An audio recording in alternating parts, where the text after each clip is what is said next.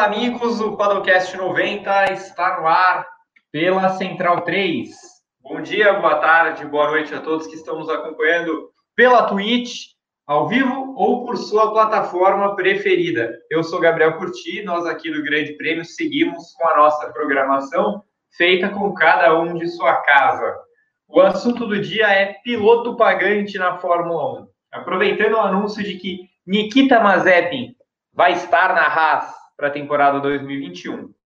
Vamos relembrar aqui alguns dos vários que passaram pela história da categoria, recordando os melhores, os piores, os que duraram menos, mais, enfim, diversos pilotos pagantes marcantes na história da Fórmula 1. Para essa lista maravilhosa de um fenômeno que basicamente sempre aconteceu, mas que está mais forte do que nunca, estão comigo aqui Pedro Henrique Marum, Pedro Luiz Cuenca e o nosso assinante Luiz Augusto Saavedra.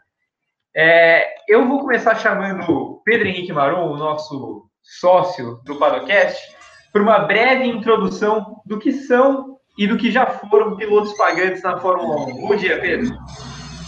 Bom dia, Gá. Bom dia para todos que estão aqui, para todos que estão nos acompanhando. Bom, o piloto pagante, ele vem em várias caixas, em várias formas, em várias épocas, em todas as épocas, porque ele é o cara que consegue uma vaga na Fórmula 1, ah, bancando algo a uma, a uma empresa, a uma equipe. Né? Pode ser ele próprio do bolso, pode ser uma, uma companhia que o patrocine, pode ser um governo nacional, é, diversas, diversas maquinárias diferentes podem ser organizadas para esse tipo de acordo. Em outros tempos, o piloto podia até comprar o próprio carro, é, trazer um próprio mecânico para trabalhar com ele no carro no, no, fim de semana. Obviamente, isso é muito antigo, já há bastante tempo isso não acontece na Fórmula 1, mas já foi uma possibilidade lá atrás.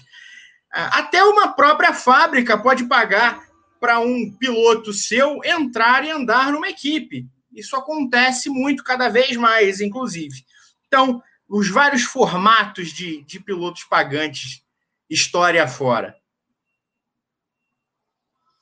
Exatamente. e sobre esses vários tipos de pilotos pagantes e dessas várias formas de se ter um piloto em uma equipe por determinado período, ou para sempre, porque tem casos em que o piloto pagante se torna um piloto pago. A gente vai relembrar também esses, esses casos aqui no Padocast. Bom dia, Pedro Luiz Cuenca. O senhor é contra ou a favor pilotos pagantes? Cara, eu não consigo ser contra pilotos pagantes, porque é, um, é uma grande questão, assim, o piloto pagante, quem veio primeiro, o piloto pagante ou a Fórmula 1? É uma, uma pergunta bem complicada, porque desde que, desde 1950, a Fórmula 1 tem que lidar com isso, seja com é, empresas, como o P falou, empresas, governos, pessoas que são ricas, têm dinheiro, quer, quer gastar como? Quer gastar andando de carro. Então, a Fórmula 1 vive nesses 70 anos cercada de pilotos pagantes. É, então, não consigo ser contra, porque é uma, é uma coisa tão antiga, é uma coisa tão incrustada né, na categoria que não dá para ser. A gente perderia tanto da história da Fórmula 1 se a gente tirasse pilotos pagantes que é até complicado a gente julgar. Do meu bom dia também. Na verdade, do meu bom dia a todos que estão nos acompanhando, que o chat já está bombando. Então, bom dia ao Rodrigo Reguini, ao nosso chefe, o opressor sem mimimi, que já está por aqui também, a todos que estão mandando suas mensagens. E meu bom dia ao nosso assinante, Luiz Augusto Saavedra. Luiz, é, você acha que rola um estigma meio pesado demais em cima dos pilotos pagantes? Bom dia, Gá, bom dia, Marum, bom dia, Cuenca. É, sim, tem um estigma bastante pesado, eu acredito nisso, mas como o Marlon falou, é, tá, é, a realidade da Fórmula 1 desde os, os primórdios da Fórmula 1. É, o que acontece é que essa forma de piloto pagante, na minha opinião, ela muda, ganha outras pilotos pagantes que não, não vai ter volta que são os bilionários, né, patrocinando os filhos para participar da categoria, né? Então, sai um pouco aquela coisa do piloto pagante patrocinado por uma empresa nacional, né, a gente teve o Marcos Ericsson, que tinha a Tetra Pak, né, e isso vai existir ainda, assim, naturalmente, mas a gente tem agora, né, essa, o patrocínio chegando na Fórmula 1, né, muito forte, né.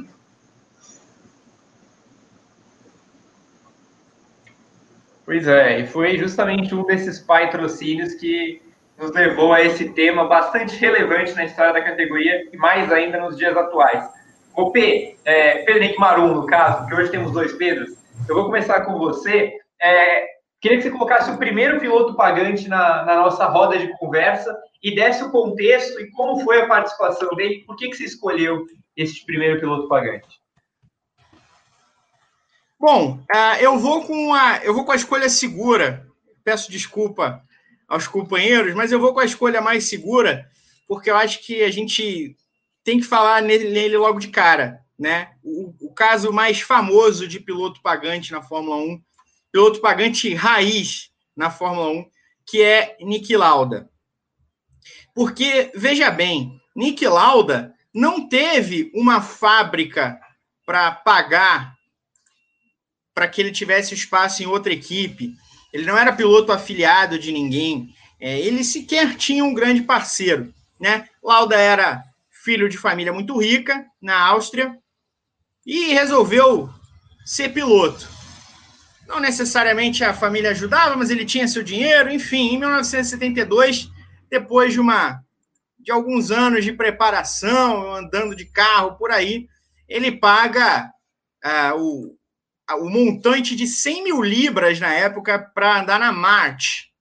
E depois, em 73, paga 80 mil para andar na, na BRM, isso antes de, de assumir a Ferrari em 1974. Ele teve que pagar para mostrar que tinha valor, para encontrar o seu próprio espaço, e no fim das contas, termina a carreira como campeão mundial pela Ferrari, como campeão mundial pela McLaren, tricampeão mundial, 25 vitórias, uh, o, o, segundo piloto com mais vitórias da história da Ferrari, atrás só de Michael Schumacher, uh, e um dos maiores pilotos de todos os tempos. Mas tudo começou porque ele tinha dinheiro no banco. Se ele não tivesse dinheiro próprio no banco, provavelmente a história contaria, a história do, do Nick Lauda seria muito diferente.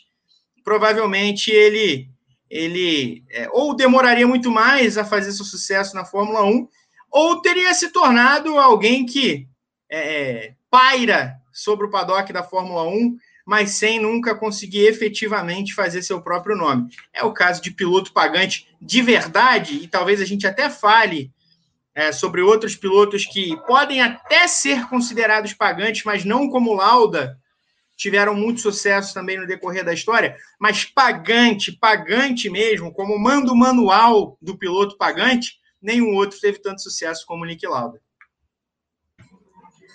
Eu gostei que o Pedro começou justamente com Lauda, porque eu acho que isso também faz parte de um dos modos do programa. É, no final das contas, todo piloto teve que ser pagante em algum momento da carreira dele. Se ele não foi na Fórmula 1, ao menos na categoria de base, ele teve de pagar em algum momento. É, então, eu acho que é, é, interessante a gente acabar um pouco, tentar desfazer um pouco desse estigma, porque hoje a gente tem, como o Luiz citou no comentário inicial dele, muitos caras que são filhos de pais muito ricos. Né? Então, a gente vive um momento na Fórmula 1 em que se tem, por exemplo, o S. Vai ter o Nikita Mazepin, se tem o Nicolas Latifi, que são filhos de três pais muito ricos, mas não são só eles os pilotos pagantes né? E eu acho que é justamente essa a nossa intenção aqui, mostrar que existem vários tipos é, diferentes de pilotos pagantes, né, Pedro Luiz Cuenca? Pois é, Gá, é, existem vários tipos de pilotos pagantes e o Marum começou citando um, um, piloto pagante raiz, né, que ele tinha o dinheiro dele e foi lá e pagou, falou eu quero correr. Então eu vou citar um, um exemplo diferente, que é o piloto pagante que tem alguém por trás ali, uma companhia, uma empresa que o ajuda. E eu vou também meio na segurança, porque é um nome muito conhecido. É simplesmente Michael Schumacher. A gente não pode lembrar que às vésperas do GP da Bélgica de 1991, o Bertrand Gachot foi preso por tacar um spray de pimenta no taxista, arrumar uma briga de trânsito. Ó, oh, gênio. É... E aí sobrou uma vaga na Jordan e a Mercedes ali olhou a oportunidade, o Schumacher foi conversar com o Ed Jordan, falou quanto que é, O Ed Jordan deu o valor, a Mercedes foi lá, pagou 300 mil dólares para o Schumacher fazer o GP da Bélgica. É... O resto da história a gente sabe como é que é. Heptacampeão mundial, 91 vitórias, todos os recordes que o Lewis Hamilton está quebrando atualmente são do Schumacher. Virou um dos maiores pilotos da história, para muitos o maior piloto da história da Fórmula 1, mas a gente não pode esquecer que ele começou na categoria tendo que pagar para correr ali em Spa-Francorchamps com a, com a Jordan e tendo a ajuda da Mercedes, que era uh, a montadora que, que ele corria no Mundial de Protótipos, né? Que hoje é o WEC. Então, o Schumacher teve ali a sua ajuda também de uma empresa, de uma montadora para poder chegar na Fórmula 1. Depois ele ainda teve que pagar mais uma graninha para subir para Benetton, tirando assim Roberto Pupo Moreno. E aí na Benetton, na Ferrari, a gente sabe todas as vitórias, todas as conquistas que ele teve na categoria, mas ele teve, foi um piloto que precisou de ajuda ali para de fato conseguir um assento na, na categoria. Exato, esse exemplo é, do Cuenca é de um piloto que teve um aporte grande de uma fábrica e que também teve que, que dar seu jeito para crescer na categoria. E aí, depois, obviamente, quando o Schumacher chega na Benetton, as portas não se abrem para ele, se escancaram, porque logo se vê que que se tratava talvez do maior talento de todos os tempos da Fórmula 1. Isso é uma discussão para dias, anos, enfim, mas é, quando o Schumacher chega na Benetton, de fato, o pessoal todo logo vê que ele é muito diferente. É, mesmo quando ele não é campeão, ele já tem um talento absurdo.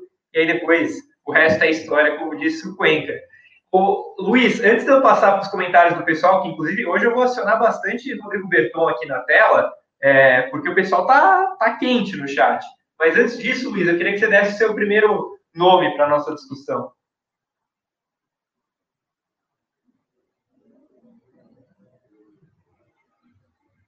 Eu acho, acho que o, o Luiz deu uma, uma caída. O, deu uma travada, deu, deu uma travada. Deu uma travadinha. Ô, Bertol, então eu vou pedir para você jogar uns comentários na tela, a gente vai lendo, então, enquanto isso, e depois eu chamo o Luiz. Da lista que eu consegui fazer aqui, eu acho uma Peraí. É, caiu mesmo. O, o, o Berton, você consegue colocar os comentários na tela, então, para a gente ir, ir, falando com o nosso público enquanto o Luiz volta? Kumatora Brasil. O Michael Schumacher era piloto pagante foi sete vezes campeão mundial. Exatamente. Foi o exemplo de Pedro Luiz Cuenca. O Michael Cichonani, esse aí eu lembro por causa do YouTube, hein? A questão toda é o talento do piloto pagante, justamente. Pode, pode ser um piloto pagante de, de várias formas. Daniel Dalense, piloto pagante é um problema quando se tem um grid pequeno de 20 carros. Vou, eu vou soltar essa pergunta, então, para Pedro Henrique Marum. É, eu concordo em partes com o que diz o Daniel, porque, assim, eu olho para o grid agora, e aí, de novo, eu vejo Stroll, Mazepin e Latifi, é, eles formam 15% do grid. É, isso é um número considerável. Mas, se a gente for pensar que, por exemplo, o Pérez pode continuar é, pela Red Bull, ele também é um piloto pagante. É um piloto que leva bastante dinheiro para sua equipe. Então, P, como que a gente é, trata essa questão do piloto pagante? Ele é um problema num grid de 20 carros ou depende do piloto? Não, eu não acho que ele seja um problema, né? Se a gente for tirar todos os pilotos pagantes hoje, né, a gente vai o George Russell é tão piloto pagante quanto o Schumacher foi nesse começo de carreira, né? Porque a Mercedes banca a vaga dele na, na Mercedes. E o Ocon hoje não é, mas já foi na, na nos tempos de Force India. É, enfim, tem outros casos, não, não necessariamente agora, mas na história, quando o Leclerc estava na, na finada Sauber, por exemplo, enfim, embora ele não, a Ferrari não pagasse para que ele tivesse aquele lugar, tem muito dessa ligação umbilical. E até quando que isso não faz parte, não é um anexo de, do piloto pagante, né? O fato de você de você gerir pilotos da ao grande chefe.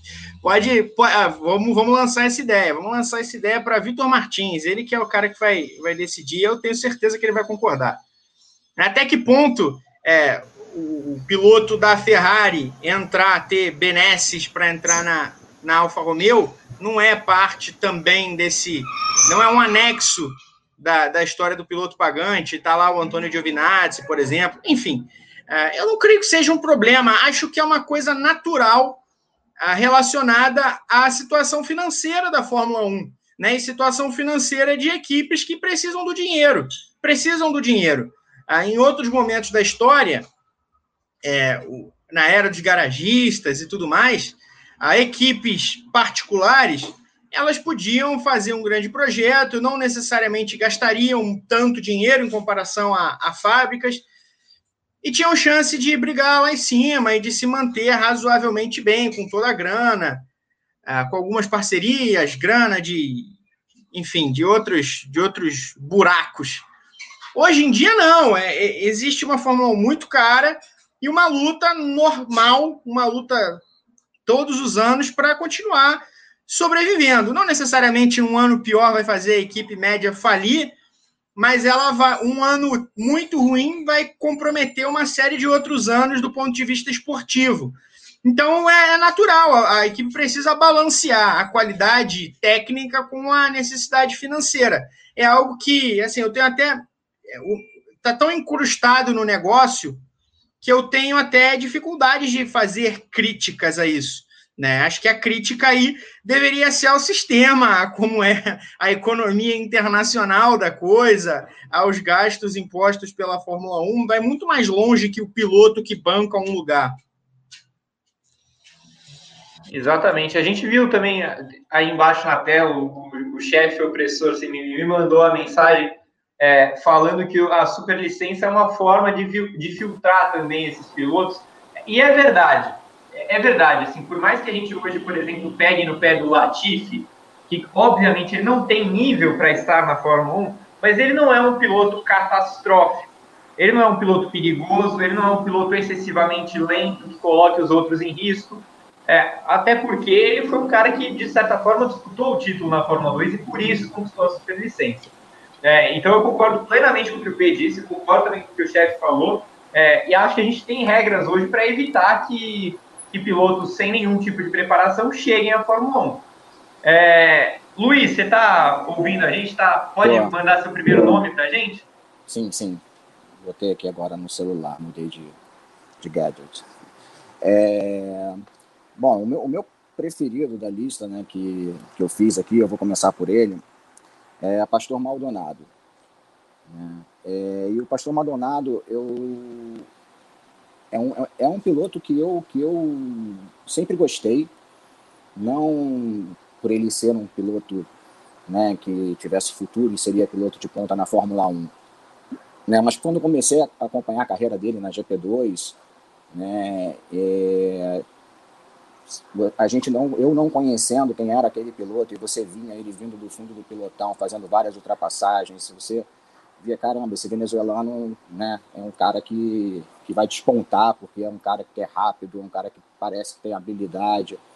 Né? E isso durava pouco tempo, ele arrumava, ele arrumava um jeito de, né, de, de, de bater e os carros iam para a brita ou, ou tinham que ir para o boxe para tocar parte do carro. E ele se envolveu já desde a GP2 em diversos, em diversos né, em, diversas colisões, né?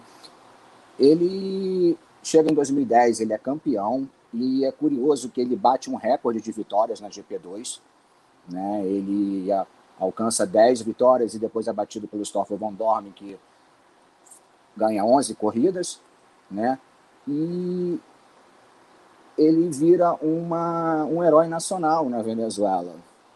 Né? Então, o interessante do, do Pastor Maldonado, para mim, é de que você tem o pastor Maldonado piloto e o pastor Maldonado venezuelano. Né?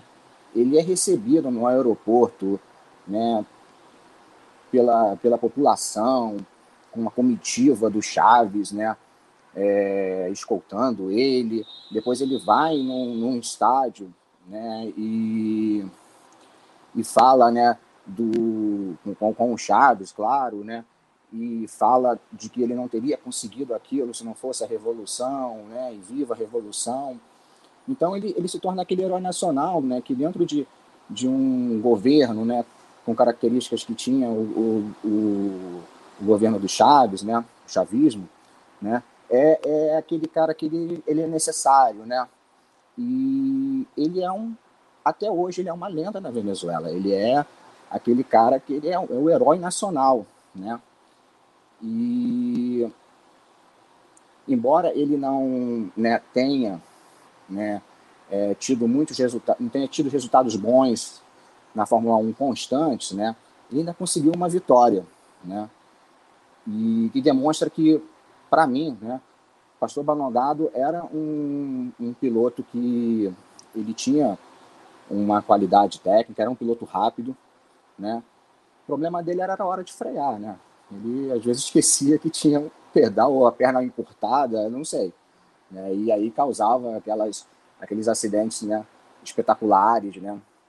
Que só ele, acho que Romão Grosjean, nas, nas, nas décadas recentes causaram, né? Mas é um piloto, né? Pagante que tem um, tinha um patrocínio da Venezuela, o carro dele na GP2 vinha escrito Venezuela, né? Com propaganda no aerofólio, né? E um patrocínio diferente que envolvia muito mais, né? Do que só né, é, patrocinar um piloto para expor uma marca, expor o país, né?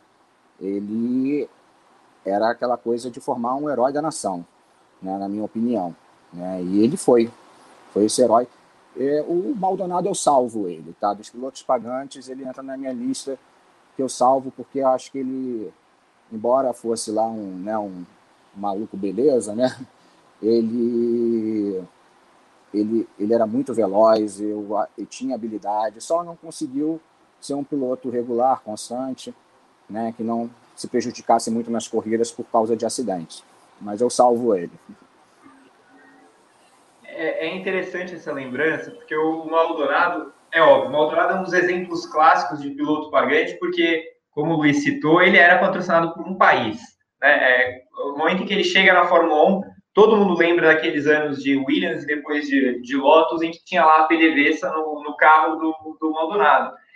E, e o Maldonado é, é, protagonista de um dos momentos mais marcantes é, para o fã da Fórmula 1, pelo menos da nossa geração, eu acho, é, que é a vitória dele na Espanha. É uma das coisas mais nonsenses que a gente podia ter na Fórmula 1. Por mais que tenha sido um ano é, conturbado, um ano cheio de possibilidades, cara, é um Maldonado. Assim, se a gente pega o currículo dele na Fórmula 1 e vê aquela vitória na Espanha, a gente fica sem entender né? E, e, foi tudo tão espetacular, aquela a Williams pegando fogo depois da corrida, uma, uma loucura absoluta. A gente já contou essa história em outro podcast, é, mas foi realmente um, exemplo. O Maldonado foi um, um, caso mesmo de herói nacional para a Venezuela. O Maldonado ganhou do Pérez na GP2 é, e do Júlio Bianchi. Então, assim, ele teve, ele teve seus momentos. Pedro Henrique Maru, quer falar algo sobre Pastor Maldonado ou já quer mandar também se quiser falar, já manda na sequência o seu próximo nome também. Maldonado, é sempre bom lembrar, a gente já falou aqui outras vezes, mas é sempre bom lembrar que a vitória do Maldonado, ela é uma, ele ganha o GP da, da Espanha de 2012 ganhando, ele ganha ganhando. Não foi um, um acidente, não foi um erro de percurso, não foi uma corrida problemática, não. Ele anda na frente no sábado, anda na frente no domingo e ganha a corrida com a Williams. Incrível. Ah, eu vou trazer um nome. Bom, talvez fosse a hora de começar a trazer uns nomes folclóricos, mas eu não vou trazer um nome folclórico, eu vou trazer mais um nome é, consagrado na história da Fórmula 1, porque é, é, a história dele é mais parecida com a do Maldonado que a dos outros, que é Juan Manuel Fangio. Porque o Fangio chega na Fórmula 1, na verdade, é, claro, com um talento monstruoso, mas a parte da, da, como parte de uma construção ali do governo Perón, na, na Argentina dos anos 50, da, do, do, do, do, desenvolvimento do nome da Argentina no mundo pelo esporte. Né? E aí a Argentina recebe eventos internacionais, como o Mundial de Basquete, por exemplo, Aí o Peron dá um grande aporte financeiro para o Automóvel Clube da Argentina. Agora me escapou o nome certo do Automóvel Clube da Argentina. Eu vou até olhar aqui. É, Automóvel Clube Argentino, ACA. Enfim, uh, esse, esse grande aporte financeiro ele vai acabar uh, ajudando diretamente na chegada do Peron na, no automobilismo europeu, até antes da Fórmula 1, né? Quando ele chega para correr, primeiro ano completo dele, temporada completa dele de GPs na Europa em 1949, é pré-Fórmula 1 com este nome, essa organização, mas é a possibilidade dele, então, andando com com Maseratis, enfim, tinha, tinha muito carro de qualidade para os pilotos argentinos naquele momento, entre Gordini, Maserati, enfim, outros, outros modelos, uh, para que o para que o Fangio tivesse sucesso. Então é óbvio, o Fangio é um dos maiores pilotos de todos os tempos, talvez seja o melhor piloto de todos os tempos. Uh, mas a chegada dele na Fórmula 1 também tem um pouco de piloto pagante.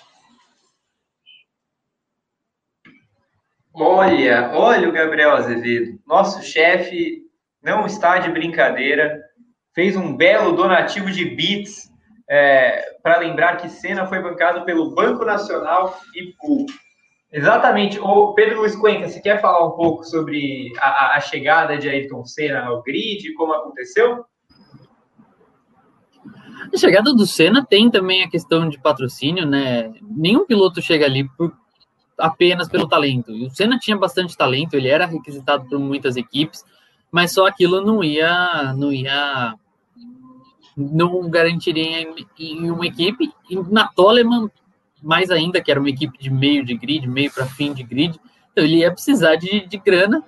E Banco Nacional ali, que ficou famosíssimo por estampar o boné dele, o macacão dele ajudou bastante nessa, nessa empreitada, ainda que não aparecesse no, no, no carro em si.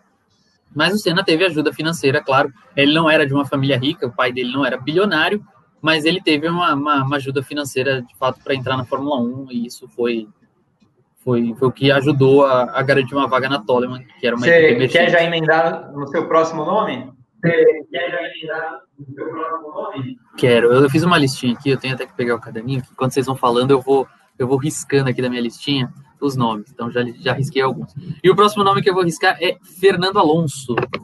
A gente não pode esquecer que Fernando Alonso entra na Fórmula 1 no início do, do século com uma grande ajuda da Telefônica. É, ele corria já na, na Fórmula 3000 Internacional com o carro todo envelopado ali com, com as cores da Telefônica, a companhia de telecomunicações espanhola. Ele vai para a Fórmula 1. Na Minardi não aparece o telefônica ali bonitinho. Tá? A Minardi, inclusive, troca a pintura no ano dele. Encontrou um patrocínio Master maior. Master maior não ficou legal, mas tudo bem. É... Mas quando ele vai para a Renault, é icônico o carro do bicampeonato. Tem lá um telefônico enorme na, na asa, no, na pintura do carro.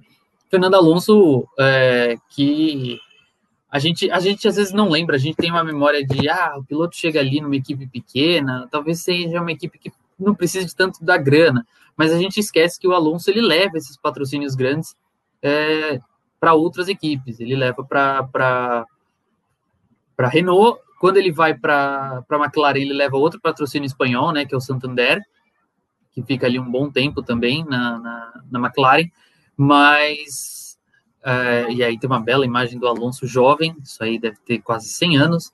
É, mas o Alonso é o outro piloto. A gente esquece, né? É muito legal que a gente esquece que campeões mundiais precisaram de aporte financeiro. A gente já citou quatro aqui hoje: Fangio, Schumacher, Lauda e Alonso. É bem Senna também. Mas é bem curioso isso e é bem é, é fundamental para o desenvolvimento na categoria. Eu acho que o, o Alonso é um exemplo legal por causa da Minardi é, mais do que só por ele ser um campeão mundial, se a gente for pegar a história da Minardi, que com certeza é uma das equipes mais folclóricas da história da Fórmula 1, é, é a equipe, é, digamos, a equipe nanica que mais tempo durou no grid. A Minardi ficou por décadas na Fórmula 1, se arrastando de alguma forma, mas ela só conseguiu fazer isso porque basicamente todos os pilotos dela tinham um patrocínio forte ou tinham muito dinheiro. Então, por isso que se a gente pega a história da Minardi, ela é cheia de países alternativos correndo lá. Então, por exemplo, você tem argentinos na Minardi, você tem malaio na Minardi, como o nosso querido Alex Jung, é, a gente tem húngaro, o Zolt Baumgartner, é, enfim, a Minardi foi uma equipe cheia de pilotos de centros alternativos, é, isso muito teve a ver com investimentos locais nesses caras que mantiveram a Minardi na ativa por tanto tempo. Ô Luiz, quer mandar mais um nome? Pedro Henrique Manu, Pedro Henrique Manu pediu a palavra. Pedro Henrique Manu pediu a palavra, eu vou conceder a palavra. Diga, Pedro. Eu ia dizer só que o Alonso ele, ele foi emprestado para Minardi, né? Quando ele, ele já tinha ali suas ligações com a Benetton e ele é emprestado para Minardi, um pouco nos moldes do que aconteceu com o Carlos Sainz na Renault, por exemplo, para pegar um exemplo é, mais, mais próximo da gente. É, então, naquele ano de 2001, a Benetton sabia que tinha um talento nas mãos. É, e a Minardi tinha ali uma ligação é, é, espanhola também, né? Tinha o, o Gabriele Rumi, espanhol, que era dono de uma, de uma parte das ações. Depois ele, essas ações acabaram sendo compradas pelo, pelo é, Paul Stoddart, pai da, de, de Suzy Wolf, né? É, enfim, mas havia um, uma, uma avaliação já prévia do Alonso e ele acabou sendo emprestado para que estreasse na Fórmula 1 naquele ano de 2001. Sim, ótima lembrança. É... Luiz, sua vez agora, coloque mais um nome à baila para a gente e explique por que você escolheu ele. Nome que foi sugerido pelo Sérgio Teles lá no, no chat, né? E realmente era um piloto que, que eu não, não conhecia muito bem a história dele, que é o Emílio De Vilota, que é o pai da Maria De Vilota, né? Isso, Maria isso. De Vilota, né? Dela, que faleceu, né? Um tempo atrás, né? E ele tem uma, uma, uma história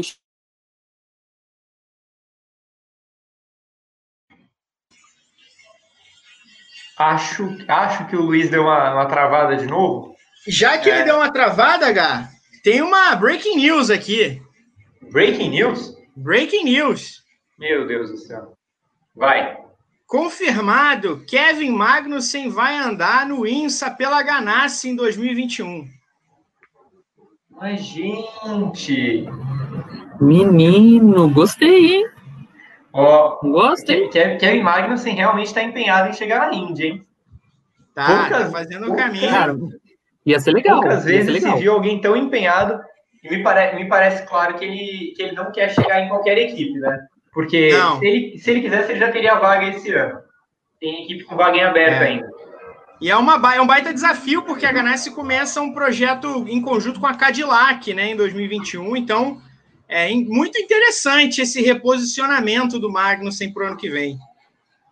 Muito mesmo, muito legal. O Rodrigo Bertão, consegue deixar umas mensagens do curso para a gente ir comentando enquanto o Luiz tenta voltar para falar de Emílio de Vilhota? Dá uma, uma, olhada aqui no que os nossos. Já que, já que o Bertão não apareceu, posso fazer um oh, comentáriozinho rápido? Faça. Você citou a Minardi, e eu lembro que quando eu era criança, um dos patrocínios mais marcantes da Minardi para mim, é... para quem era de São Paulo dos anos 90, vai lembrar dos postos Hudson. E os postos Hudson patrocinaram. É, exatamente, patrocinaram Tarso Marques no GP Brasil de 96, isso ficou marcado para mim. Lendário mesmo. Ó, antes de eu passar para o Luiz de novo, o Magrone Score se lembra dos patrocínios de Bruno Senna e do suposto rico Ike Batista. Boa, boa lembrança mesmo. O Marcelinho, aquele do interior. Maldonado mais famoso só por ter uma vitória? Não é isso, Marcelinho. É porque o Maldonado é um exemplo clássico de piloto pagante patrocinado por um país. É, então, por isso que ele é bastante famoso. Não só porque ele só ganhou uma vez. Temos mais algum? Sink Redder. Maldonado ganhando foi bem diferente do Fisichella ganhando no Brasil em 2003. Com certeza, a história das corridas foi bem outra, mas aquela do Fisichella teve um grau de dificuldade muito grande, porque a Jordan era muito ruim. É, por mais que tenha sido uma corrida acidentada e tudo, aquela Jordan não é a Jordan do final dos anos 90, é, que era um carro competitivo. A Jordan já estava no final de trajetória dela na Fórmula 1 e o Fisichella basicamente só pontuou com aquela vitória no ano. É, Magrone Scorse disse que o Kevin vai seguir os passos do Papiziano no Endurance. É, nesse primeiro momento, mas nós aqui achamos que é um, um famoso trampolim para ele tentar abocanhar uma vaguinha na Ganassi em 2022 na Índia. Luiz, por favor, conta para a gente então do, do Emílio. resultados, bastante resultados, mas né, não na Fórmula 1, no automobilismo, mas não na Fórmula 1. E na Fórmula 1 ele é, fez 15 GPs, né? E no ano de 1977, o regulamento permitia é, equipes privadas e ele, com patrocínio da Iberia Airlines, ele compra uma McLaren do ano anterior, né? E ele consegue se classificar para dois GPs. E aí acabou a história do Emílio na Fórmula 1. Ele, os outros GPs que foram em outros anos, ele nunca se classificou, né? Mas é, ele tem em outras categorias do automobilismo, né? alguns resultados interessantes. Mas na Fórmula 1, tanto que depois desse fiasco, né, de 15 GP, de 7 GPs que ele só, só classificou para dois, foram os dois únicos que ele classificou, a Iberia Airlines ela sai, né? E ele fica sem o patrocínio da Iberia e arruma um patrocínio de uma seguradora depois para poder. Ele também né, competiu com carros da Williams, né, que aí seria um, uma Williams não oficial, como era a McLaren né? mas ele não conseguiu mais nada na, na Fórmula 1. Né? Só ficava ali no grid mesmo, né? participava ali do circo da Fórmula 1, mas não entrava na pista para correr. Foram só esses dois GPs. Né? É, essa história me lembrou um piloto famoso bastante um piloto famoso não, um piloto um piloto pagante que ficou famoso por suas esporádicas participações, e porque ele também é pai de um cara que hoje está sonhando em chegar à Fórmula 1, que é o Jean-Denis Deletrat. É o pai do, do nosso, nosso glorioso Luiz Deletrat, e, e, ele fez três, três corridas na, na Fórmula 1, é, sendo dois abandonos, e, e ele também foi, foi um daqueles meio que pioneiros na arte de, de comprar uma vaga em específica, e ficou muito com aquela pecha de que o piloto pagante é ruim. Ele faz bastante parte disso, porque ele era bastante ruim. É... Pedro Henrique Maron, por favor, prossiga com o show.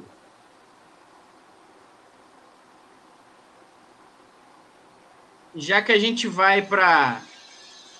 Já que a gente falou da, de pilotos folclóricos agora, já que a gente está indo, já que nós já falamos também da Mila, na Minardi, falamos de Fernando Alonso, falemos de um sujeito que foi o companheiro de equipe de Fernando Alonso, por que não? O malaio Alex Young, o, o lendário Alex Young. É, eu, nessas, nessas pesquisas para fazer aqui o, o nosso glorioso Padocast, é, me deparei com uma entrevista do Paul Stoddart, em 2001, dizendo que ele não sabia quem seria o companheiro ainda do, do Alonso na Minardi, mas que sabia que não ia ser o dinheiro que ia definir aquela vaga, seria o talento. Pois bem, o companheiro de Alonso em 2000, 2001 foi Tarso Marques, durante quase todo o ano, até que no fim daquela temporada a, a vaga foi entregue nas mãos de Alex Young. E aí ele acaba ficando na, na Minardi para o ano seguinte, para 2002, quando ele teve como companheiro é, Marco Weber. Né? O Weber chegou também com um aporte financeiro, mas aí sim, chegou para ser o piloto de meio que mandar arrumar a casa um pouco, tratar das coisas, né? Um piloto é, pensante na equipe.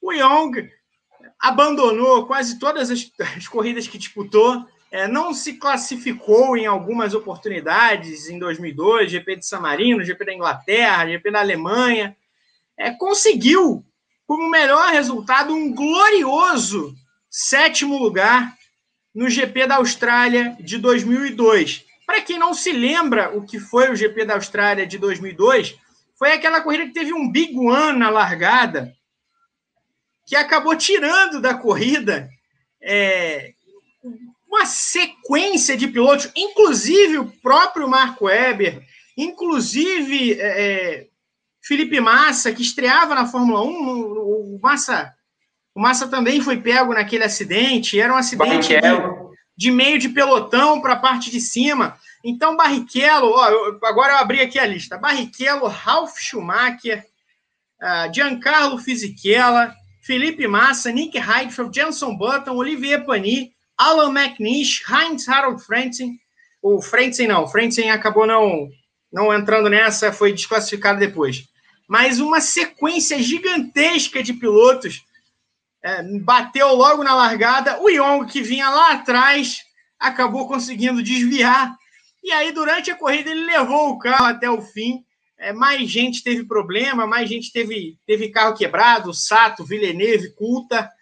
E o Young foi um sobrevivente, chegou no sétimo lugar, foi o grande resultado dele na Fórmula 1.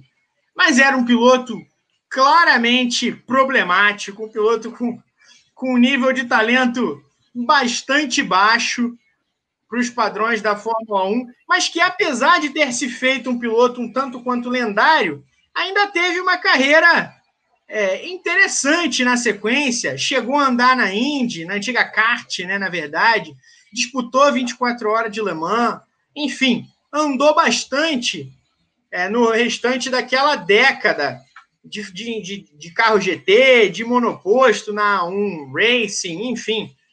É, mas o Alex Young, lembrado por alguns acidentes marcantes, não fica exatamente como um, um, piloto pagante memorável, mas não deixa de ser um piloto memorável deste século na Fórmula 1.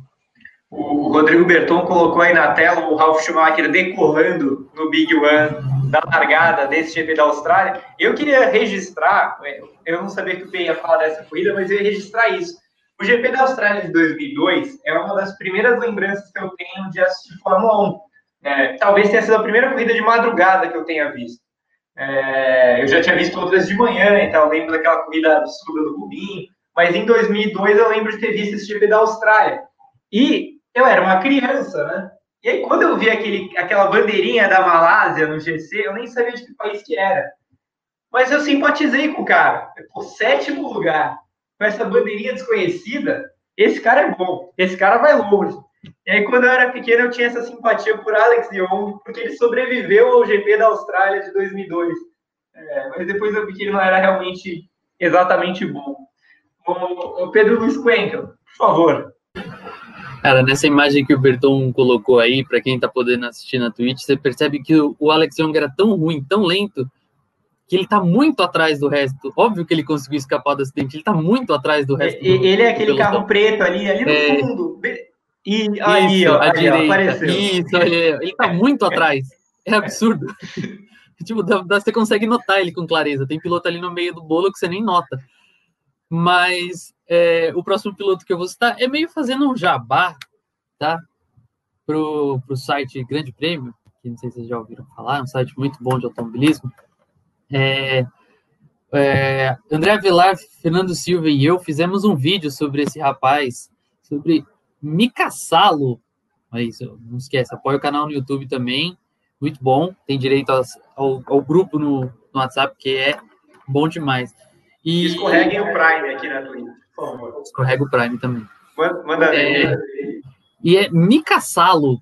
É um piloto que a gente fez um vídeo sobre Mika Salo, porque ele tem uma história curiosa de como ele entra na Fórmula 1, de como ele paga para entrar na Fórmula 1.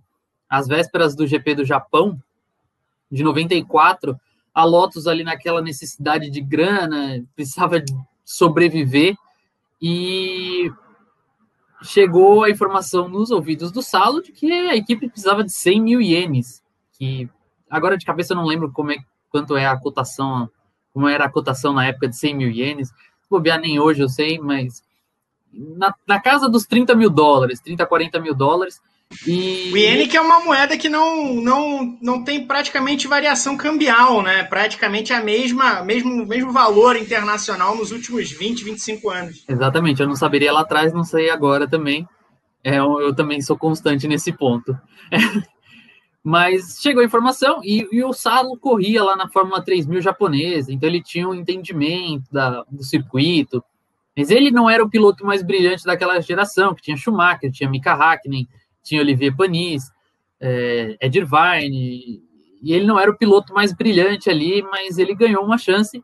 E é curioso, porque falaram, ó, você precisa de 100 mil ienes, ele tinha ali 40 mil no, no banco, tirou esses 40 mil E aí, entre amigos e patrocinadores, ele conseguiu os outros 60 mil emprestado, botou tudo numa mochila do Mickey Mouse. Ele conta essa história, a gente conta também no vídeo, tá lá no YouTube. Ele botou o dinheiro numa mochila do Mickey Mouse, que foi a primeira que ele encontrou na frente dele, levou para o paddock, falou: Quero correr. Correu o GP do Japão, foi decente, foi um baita temporal, pista lagada, teve bandeira vermelha. Ele sobreviveu, terminou na décima posição, corre a corrida seguinte também, ele disputa a corrida seguinte na Austrália, também sobrevive ali, chega no fim do pelotão. E aí no ano seguinte, já com a ajuda da Nokia, olha aí o Berton mostrando a arte do Mika Salo, muito boa a mochilinha do Mickey, por sinal. É... E aí ele, no ano seguinte, já com a ajuda da Nokia, uma empresa finlandesa de telecomunicações, aí ele consegue botar uma grana na Tyrrell e disputa a temporada completa, mas eu queria citar o Salo pelo, pelo inusitado da, da mochila do Mickey Mouse de botar grana viva, cash, ali para assegurar a vaga no GP do Japão de 94. A história do Salo é muito legal, inclusive vejam o vídeo é, no, nosso, no nosso canal, não só do Salo, inclusive a gente fez vários vídeos temáticos nesses últimos meses, com histórias incríveis de pilotos, com teve agora o documentário do Hamilton, entrou o último episódio hoje, poucos minutos antes do Padocast, entrou o último episódio do nosso documentário de Luiz Hamilton, com narração brilhante de Pedro Henrique Marum. O Luiz, diga, Pedro. Já que a gente, já que a gente falou do GP da Austrália de 2002, é justo lembrar que essa corrida da estreia do Mika o GP do Japão de 94, ela é a última corrida da história da Fórmula 1, pelo menos até agora, dividida em duas partes, né? Porque ela teve, ela, ela teve basicamente uma corrida finalizada na primeira parte, antes da, da bandeira vermelha, e uma segunda corrida na segunda parte, depois da bandeira vermelha. As partes foram somadas e a soma dos tempos nessas duas partes acabou definindo os rumos daquela corrida. Michael Schumacher ganhou a primeira parte, é, Damon Hill fez a melhor corrida dele na Fórmula 1 na segunda parte, e aí na soma das duas o Hill acabou levando a melhor, ganhando a corrida e indo para a Austrália com a chance de ser campeão, e aí aconteceu o que aconteceu. Exato, a gente acaba lembrando daquele GP do Canadá de 2011 que teve 25 mil horas e 48 minutos é. o Button ganhou, é, mas essa corrida no Japão foi, teve essa especificidade de ter sido dividida. O, Luiz, manda para a gente mais um nome aí. Tá. É, só antes eu queria é, comentar sobre o Alex Young, que o Maruno falou. Não sei se isso é verdade ou mentira, mas já vi que em 2002, alguma coisa assim, o pai dele veio a público e admitiu que o filho dele era um mau piloto. Não sei se isso é verdade, né? porque até, chega até o ponto de que o próprio pai não, já não acreditava mais né? no talento do filho, e ali acho que encerra qualquer carreira. Né? Mas eu vou trazer um, um piloto que é um piloto que eu acompanhei a, ele na GP2, na Fórmula 1, é um piloto que eu gostava, gosto muito dele até hoje, e eu considero assim uma das grandes injustiças recentes da Fórmula 1, que é o Felipe Nasser. Né?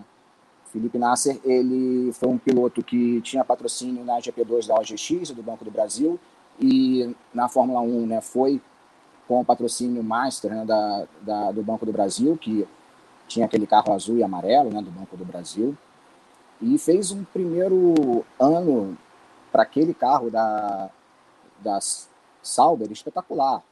Né? Ele faz 27 pontos, enquanto o Erickson faz 9. Né? O Erickson precisaria de mais duas temporadas fazendo 9 pontos para chegar no, no Felipe. Né? Três, três vezes mais pontos que o, que o, que o Erickson fez. Né? E não só isso, ele dava muito tempo no Erickson. Né? Tinha ali uma... E o Erickson não é um mau piloto, não é considerado um mau piloto, né? é considerado um bom piloto. Né? E tomava muito tempo do, do, do Felipe. Né? E acontece que vem né, a, o patrocínio que ele tinha do Banco do Brasil era de 50 milhões de reais, eu acho. Eu não, vou chutar que isso desse uns 15, 12 milhões de euros na época. Era um patrocínio bastante robusto para a época, né? bastante relevante. E vem o ano seguinte, né, a Sauber já com problemas, né, inclusive a Sauber ela era a monística, né, ela era perita né, em arrumar problemas. Né. A contratação do Felipe já foi uma coisa complicada, né, porque ela tinha, tinha assinado também com o Guido Van der Gaar, né. E quando vem o ano seguinte, é, tem um, uma crise né, interna no Banco do Brasil por conta do momento político que se vivia e o Banco do Brasil não corta né, o patrocínio para o Felipe Nasser e o que salva a equipe é a Tetra Pak, que é a empresa do que, que patrocinava né, o sueco é, Mark Ericsson, né, Marcos Ericsson. É, aí, né, são boatos, são, são histórias né, que a gente ouve de que eu não consigo entender, né, não consigo entender como que o Felipe, né, que para mim é um piloto talentosíssimo, acho que né, desses últimos pilotos brasileiros que a gente viu chegar na Fórmula 1, né, ou então né, com condições de chegar à Fórmula 1, ele é um dos mais talentosos dessa, dessa leva. Eu acho que ele tinha tudo para ter uma carreira na Fórmula 1 e correr em equipes de ponta, né? E eu nunca consegui entender, e ainda não entendo, como é que naquele segundo ano o Felipe começa a tomar tempo do Ericsson. E ele tem briga com. Ele começa a ter problema com o engenheiro dele, que ele reclamava do chassi, né? E aí, até depois de muita insistência dele, tiram o engenheiro, colocam outro, trocam o chassi dele. Eu lembro de uma corrida, eu não sei qual foi essa corrida, mas eu sei que ele começou a ter muitos problemas de freio nas corridas. E tinha uma corrida que ele depois falou que ele freava, se ele freava a 50, 70 metros, ele estava freando, freando a 150. Porque estava com problemas de freios e no carro do Ericsson não acontecia nada. Né? E mesmo assim, é, no, no final da história, quem deu o único ponto, os dois pontos da equipe foi ele, naquela corrida sensacional que ele faz no Brasil. Né? A... Houve uma discussão, ele, ele relata isso, né? com, com seus engenheiros em relação, dizendo que ele tinha que parar, que ele tinha que parar, e ele, não, não, eu vou continuar. E ele, sem pneu praticamente, né? naqueles piso molhado de Interlagos, ele chega no oitavo lugar num carro que hoje a gente pode dizer que seria equivalente a uma Williams ou Reis. Né? E, enfim, né, histórias né, de que havia um favorecimento com o Ericsson, elas existem. Né? Eu não sei se são verdades, mas também não, não digo que são mentiras, né, da, da Tetra Pak, né, era que o Ericsson fosse o piloto favorecido, fosse o piloto que tivesse que performar né, na equipe para poder o para poder o patrocínio ser mantido, né? E o Felipe já falou numa declaração de que o relacionamento dele com a Monisca mudou muito. A Monisca, né, ela não era mais a mesma pessoa que era com ele depois que chegou esse patrocínio. Né? Então foi uma, né, merecia muito, merecia muito talvez o grid da Fórmula 1. É, o, o Nasser realmente durou menos na Fórmula 1 que eu imaginava. É, teve esse segundo ano bastante conturbado, em que a Sauber, na verdade, a Sauber estava acabando, né? A Sauber, inclusive, é, foi tomada pela Alfa Romeo justamente porque não havia mais dinheiro nenhum e eles foram bancados primeiro pelo Banco do Brasil, e com o patrocínio do Nasser, e também com o patrocínio do Ericsson, sempre foram dois pilotos com um orçamento grande que mantiveram a equipe. Quer falar uma coisa? Só queria dizer uma coisa, eu queria, é, porque na verdade, o pessoal lembra da entrevista que deu o mecânico, estou lembrando aqui no chat, o mecânico brasileiro dizendo que as peças novas eram pro Ericsson. Gente, isso é mais velho que andar para frente, né? Então, assim, o piloto que traz mais dinheiro, ele fica com a maior parte das benesses. Não quer dizer que a equipe está trabalhando contra o outro. Né? O Stroll está testando todas as atualizações. É. Sim. Exato, exato. Natural, é natural. O cara, ou o piloto, às vezes o cara é o primeiro piloto porque é o cara que tem a qualidade, às vezes é o primeiro piloto porque é o cara que tem o dinheiro. Né? Então, assim, não, é uma, não, é, foi uma conspiração contra o Felipe Nasser. É, simplesmente ele, ele foi vítima de uma circunstância que acontece na Fórmula 1 e que foi é, infeliz para ele naquele momento. Uh, o Ericsson acabou seguindo a carreira na Indy, o Nasser foi para os Estados Unidos, onde ele tem, tem tido muito sucesso no IMSA. A, a, gente acredita ainda que ele vai pintar em algum momento na Indy também. Uh, não sei em que situação, mas deve pintar. Uh, mas isso não é antinatural, não é, é, não é uma aberração da natureza. Exato. Inclusive, o Ericsson melhora bastante com o passar da carreira dele na Fórmula 1, a ponto dele conseguir em algumas corridas andar junto com o Leclerc na Alfa Romeo e a gente está vendo o tamanho do talento do Leclerc é, agora que ele chegou na Ferrari. O programa está muito bom, mas infelizmente tenho que me encaminhar para o final. Só vou pedir para o Rodrigo Berton colocar os últimos comentários na tela e, na sequência, o Rodrigo Berton dar um recado para vocês. O Daniel Dalense, Nasser era a minha esperança de título na Fórmula 1. Think Redder, é, para mim, Nasser é um piloto do nível do Sainz até melhor. Ó, eu, eu, eu, discordo, mas ele é bom piloto sim. É, o Rafa, Rafa, Alves, deve ser. É, o pai do Nissan chegou a correr ou só fez treino, acho que na Minardi? Ó, o, o pai do... Só ficou no treino mesmo. Por sorte, o pai do Nissan só ficou no treino. Ele andava numa categoria na Hungria, acho que Fórmula 4 húngara, um negócio assim. Incrível.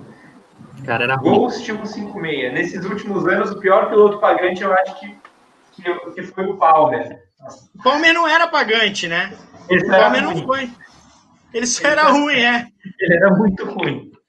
E o Dedi Seixas, lembrei que eles faziam que perderam o patrocínio nas vésperas dos testes de pré-temporada e perderam a vaga. Foi, foi isso. O Razier ia correr na Marúcia porque Infelizmente, sim, Magrone Scott vai acabar, mas antes eu vou chamar o Rodrigo Berton para dar um recado e na volta eu me despeço de vocês.